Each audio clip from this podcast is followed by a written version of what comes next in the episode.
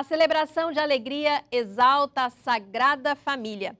Hoje, a festa litúrgica convida a imitar as virtudes e o amor presentes na convivência em Nazaré, orando. Jesus, Maria e José, em vós contemplamos o esplendor do verdadeiro amor. Confiantes, a vós nos consagramos.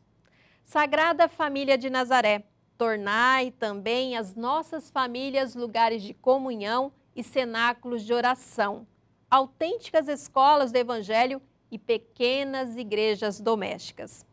Sagrada Família de Nazaré, que nunca mais haja nas famílias episódios de violência, de fechamento e divisão.